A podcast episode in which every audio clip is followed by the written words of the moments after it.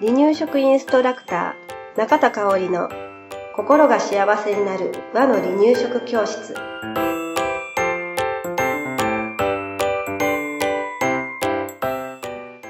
第111回です。番組アシスタントの山本智子です。よろしくお願いします。はいよろしくお願いします、えー今日はですね離乳食インストラクターの中田香織ではなくて引き続き保育士としての中田香織でお話をしていきたいと思うんですけれど、えー夏本番になってきました夏い夏で、うんえーまあお母さんがちょっと赤ちゃんのことで気になることの一つに汗もうん。があるんじゃないかなと思うんですね。ちょっと夏の中盤にするには遅すぎる 話題なのかもしれないんだけどね、うん。汗もとかおむつかぶれうん。にさせないために、うん。えー、とどんなケアがケアしてたらね、うん。なりにくいかなっていうお話をしていきたいと思います。はい。うん、ともこさんちはうん。どうでした？お子さんは？うん。夏ね、汗もなったりもする年もありました。うん。うん。うんうんそうだよね、うちの子あの上の子はそんなに汗もになることはなかったんだけど、うん。下の子が必ず鼻にね、うん。夏になると出るから、うんうんなんか女の子やしかわいそうやなーって、うんねうーん思いながらね、うんそうそう。だからなるべくねうん。かゆいしね、うん。不快になるしね汗もにならないうんようにしてあげたいなと思います。はい。でまず今日は汗もとおむつかぶれの話をするんだけどまずうん。汗も、うん。で汗もってどうしてなるんだろうっていうことを調べてみました。はえー汗が一度に出ようとして、皮膚の中で溢れるんだそうです。うんうんうんうんそれがブツブツになってしまう状態なんだって。はい。であーそれが赤くなって痒くなってうん。赤ちゃんがポリポリかいてしまう、うんうんであんまりにもかくとうん。飛び火にもなってしまうね、可能性があるので、うん。えーね、飛び火になるとまたそれはそれで違う問題が出てくるので、はいうん。あのそそれにまならないようにねうん。ケアしていけたらね、うん。いいかなと思います。はい。なので汗もにならないための、うん。ケアを4つお話しします。うん。えー1つ目です。まずこまめに着替えをしましょう。ね。うん。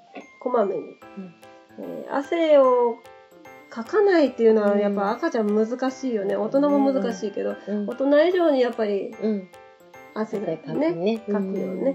だから汗かいたらこまめにうん着替えをさせてあげましょうっていうのが1つ。うんで2つ目が沐浴とかうんシャワーをするっていうのも大事かな。ううんん、あのー汗をかいたら沐浴やシャワーをしてうん。汗を流してあげるっていうことが大事。はい。あとね、えー少し大きくなってきて、うん。もう自分で立ってするようになったらビニールプールに入ってみたりね、ねするのもいいかな。はい。うん、それから、えーちょっと沐浴シャワーができない場合は蒸しタオルうんでうん全身をね、うん。拭いてあげてであのちょっと乾燥その後乾燥させてあげるっていうのも大事かなはい。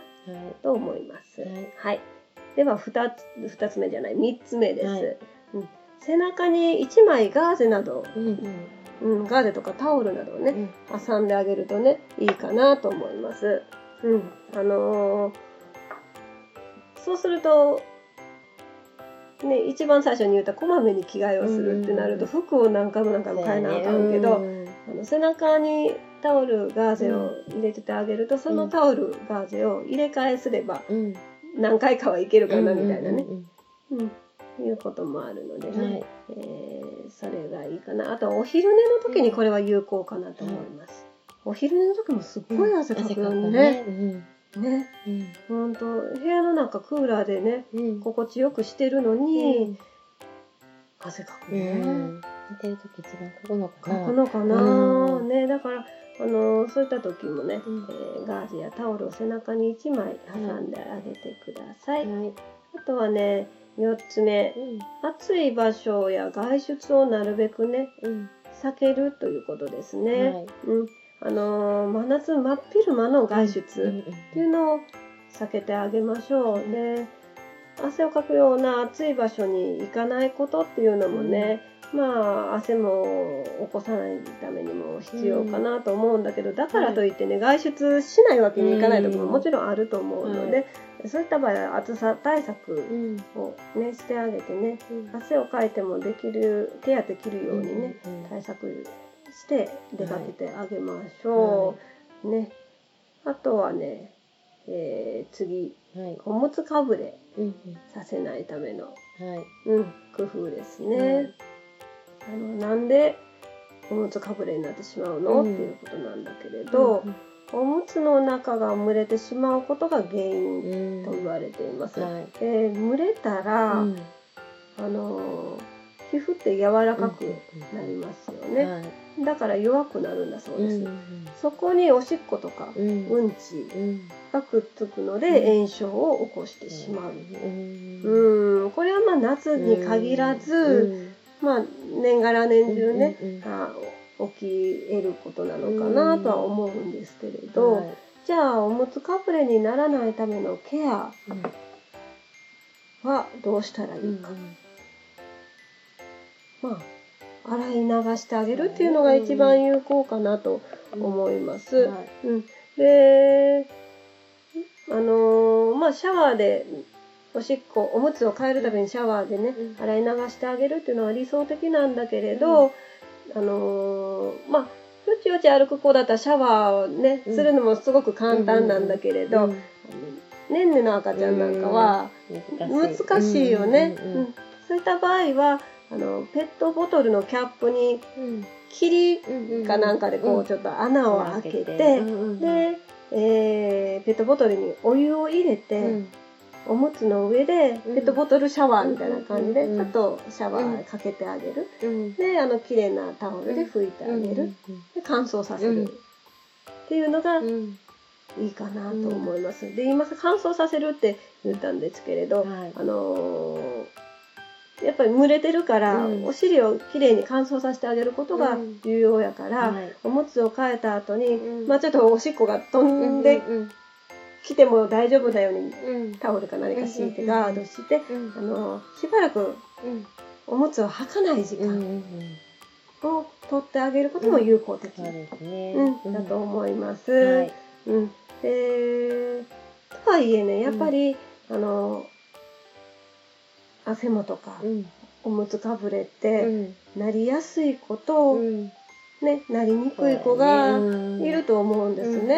ううん。んでケアしてもやっぱりなってしまったっていうことはあると思うんです。それはやっぱりあのお母さんのせいでも何でもない、うん。あのなりやすい子なのかもしれなはいいということでね、うん。もしなってしまったらもううん迷わず小児科とか皮膚科に行ってください。うんでお薬を塗ってうん。まずは症状を改善させてあげることが大切かなと思います。はい。うん。ね、お薬私なんかちょっとお薬塗るのに抵抗がある方なんだけれど、うん。でもそういうなってしまった時はうん。お薬でしっかり、ねね治してあげて、うん。でそこからまたケアをしてあげるっていうこと大事かなと思いますので、うん。うん大事ね。であとはね赤ちゃんかゆくて変えてしまうことがあるので、爪はしっかり、大事。ううん。切っててあげましょう。うんうん、なんか本当ひどい時は血まみれになってることあるよね。爪が伸びてることによってね、だから爪もこまめに切ってあげましょう。はい。はい、